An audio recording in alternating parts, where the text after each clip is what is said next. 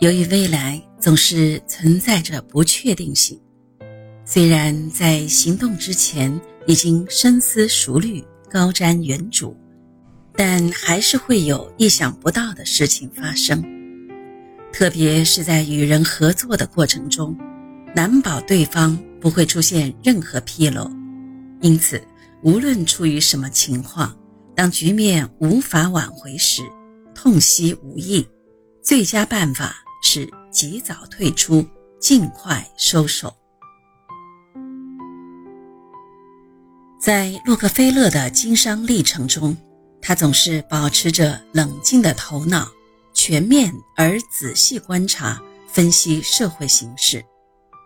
当外部环境的某些条件能够帮助他实现心中的计划，快速达到自己的目标时，他就会积极抓住机会，顺应形势；反之，当时不利己时，他则潇洒离开，不在注定无果的事情上浪费自己宝贵的时间和精力。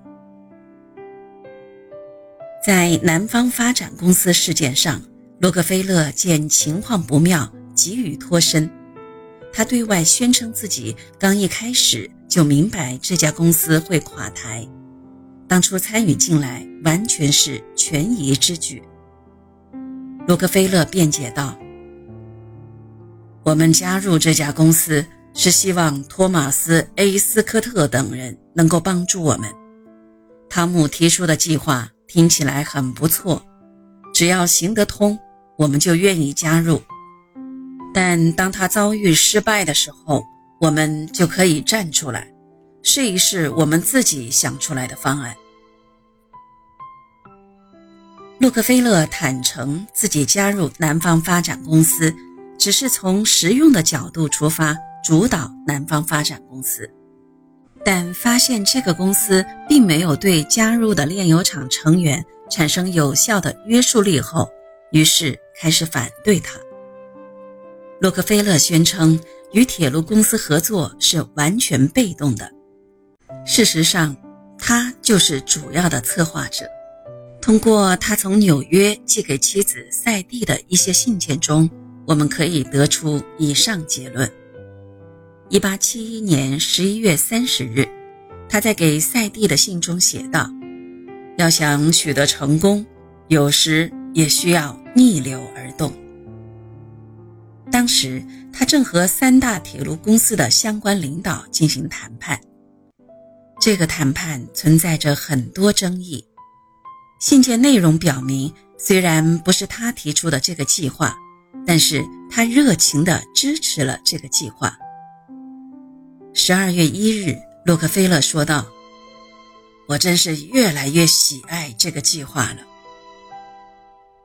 洛克菲勒得知彼得背后有范德比尔特支持的时候，非常兴奋。事实上，洛克菲勒成为了这个密谋组织的核心人物。当其他人惶恐不安的时候，洛克菲勒发挥了他出色的领导作用。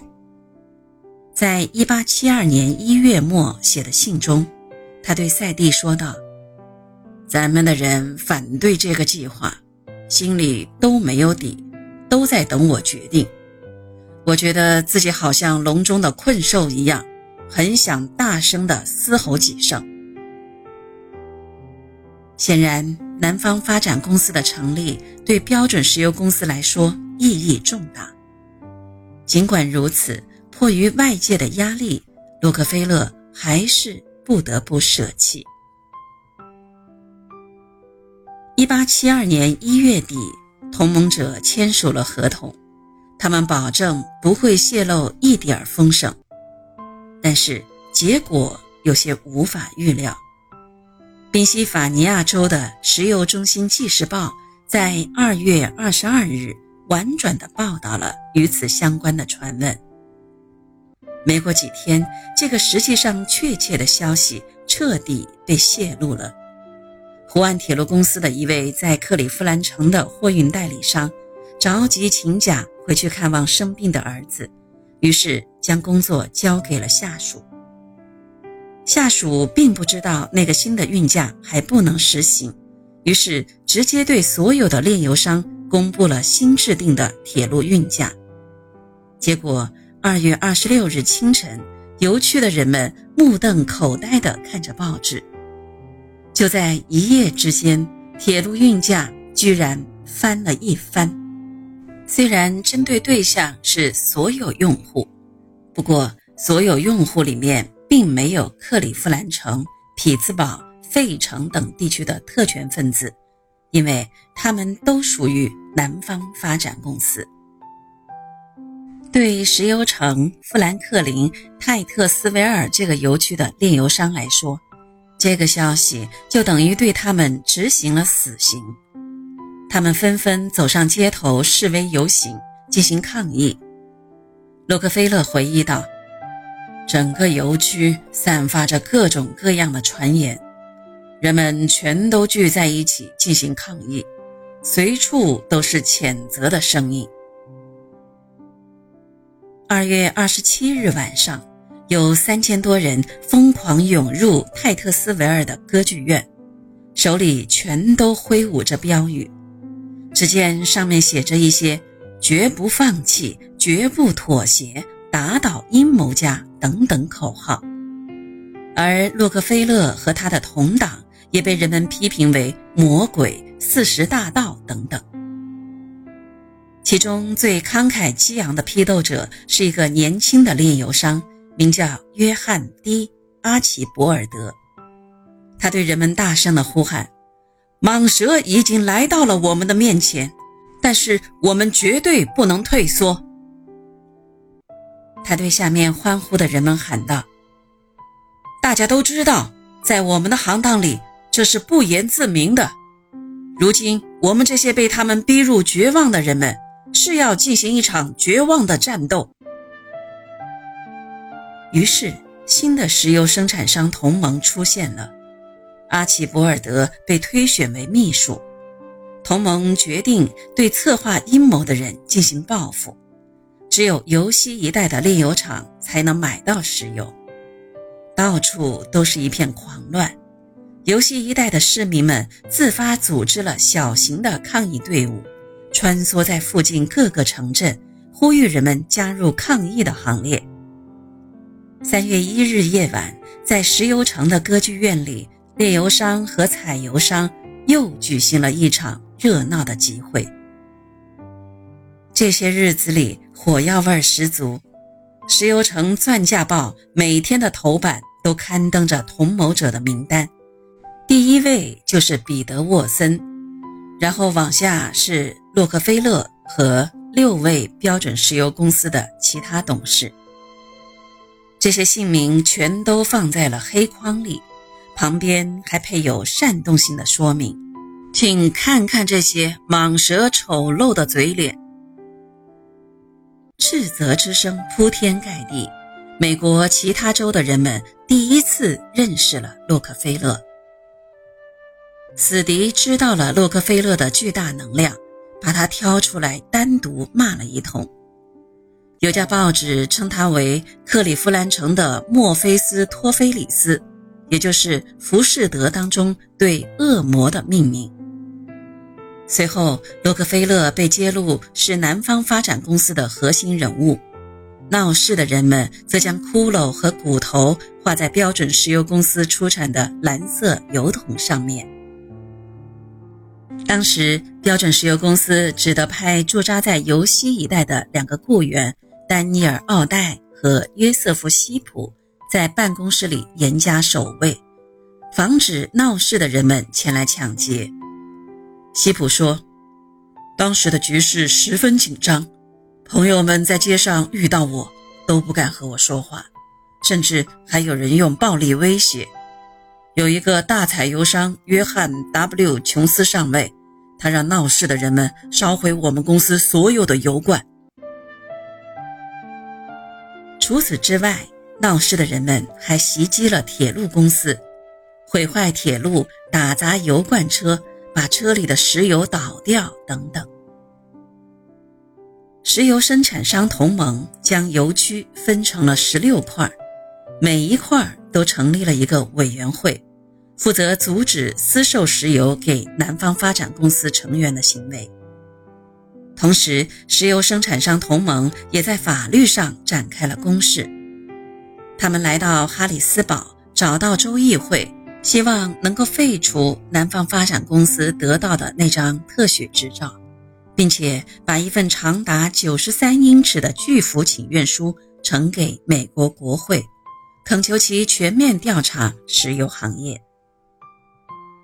南方发展公司有一个很大的失误，这就是把纽约的炼油商排除在外，没有和他们联合。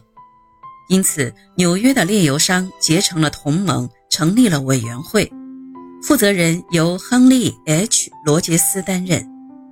此人年仅三十二岁。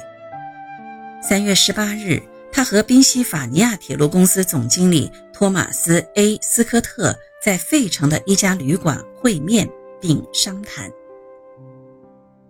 三月二十五日，在设在纽约大歌剧院里的伊利铁路公司的办公室，罗杰斯等人和已经有些动摇的三大铁路公司的领导者们再一次进行了会谈。会议进行途中，感到不安的洛克菲勒和彼得沃森敲响了会议室的大门，请求一同参加会议。但只有沃森一人获得了许可。洛克菲勒遭到了拒绝后，只好焦躁地徘徊在走廊里。《纽约时报》上第一次出现了洛克菲勒的名字。撰写这篇报道的记者提到，洛克菲勒被拒绝在会议室外面，最后只得脸色铁青地走了。而这场会谈的结果，对洛克菲勒和沃森而言更是沉重的打击。三大铁路公司答应废除以往签订的合同，运费折扣交易停止，并且退款，实行统一的运价，对所有的货主都是一样，不允许有特例。一八七二年二月十七日到三月二十八日。从流言蜚语开始传出，一直到南方发展公司宣布夭折，就在这么短的时间里，洛克菲勒一鼓作气，连续吞并了二十二家克利夫兰城的炼油厂，最后只剩下四家竞争对手。三月初的时候，他曾经在两天内接连买下了六家炼油厂。和洛克菲勒不一样。铁路公司早就预料到失败是不可避免的。当时还没有铁路法规，没有反托拉斯法律，南方发展公司订立的合同尽管不算违法行为，但违背了公平竞争的大众理念。四月初，南方发展公司的特许执照被宾夕法尼亚州设在哈里斯堡的州议会决议吊销。四月八日，洛克菲勒表示了屈服。他致电采油商，宣布之前南方发展公司和三大铁路公司签署的合同全都作废。不过，他也为自己进行了辩护。在这里，我郑重声明一下：流传在油区和其他地区的有关南方发展公司或者其内部成员。威胁说要降低石油价格的谣言，都是毫无根据的说法。洛克菲勒一直坚信，采油商对他这么愤怒，完全是嫉妒和虚伪在作祟。他说道：“他们这些采油商坚持说运费折扣是不对的，想要他们改变态度，就得让他们享用一样的甜头。”在商场中征战，不论是进还是退，洛克菲勒都是顺势而为，从不强求。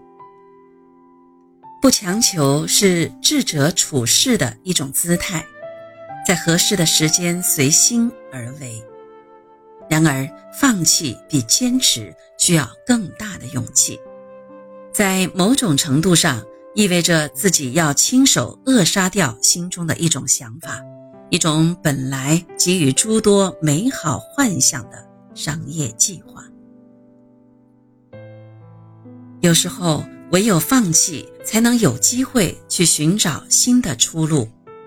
洛克菲勒心中清楚地知道，当一个计划无法继续实施后，尽管之前为自己带来了很大的好处或便利，也要果断舍弃。既然大势已去，与其被动强撑、受人宰割，不如主动自检羽翼，鸣金收兵。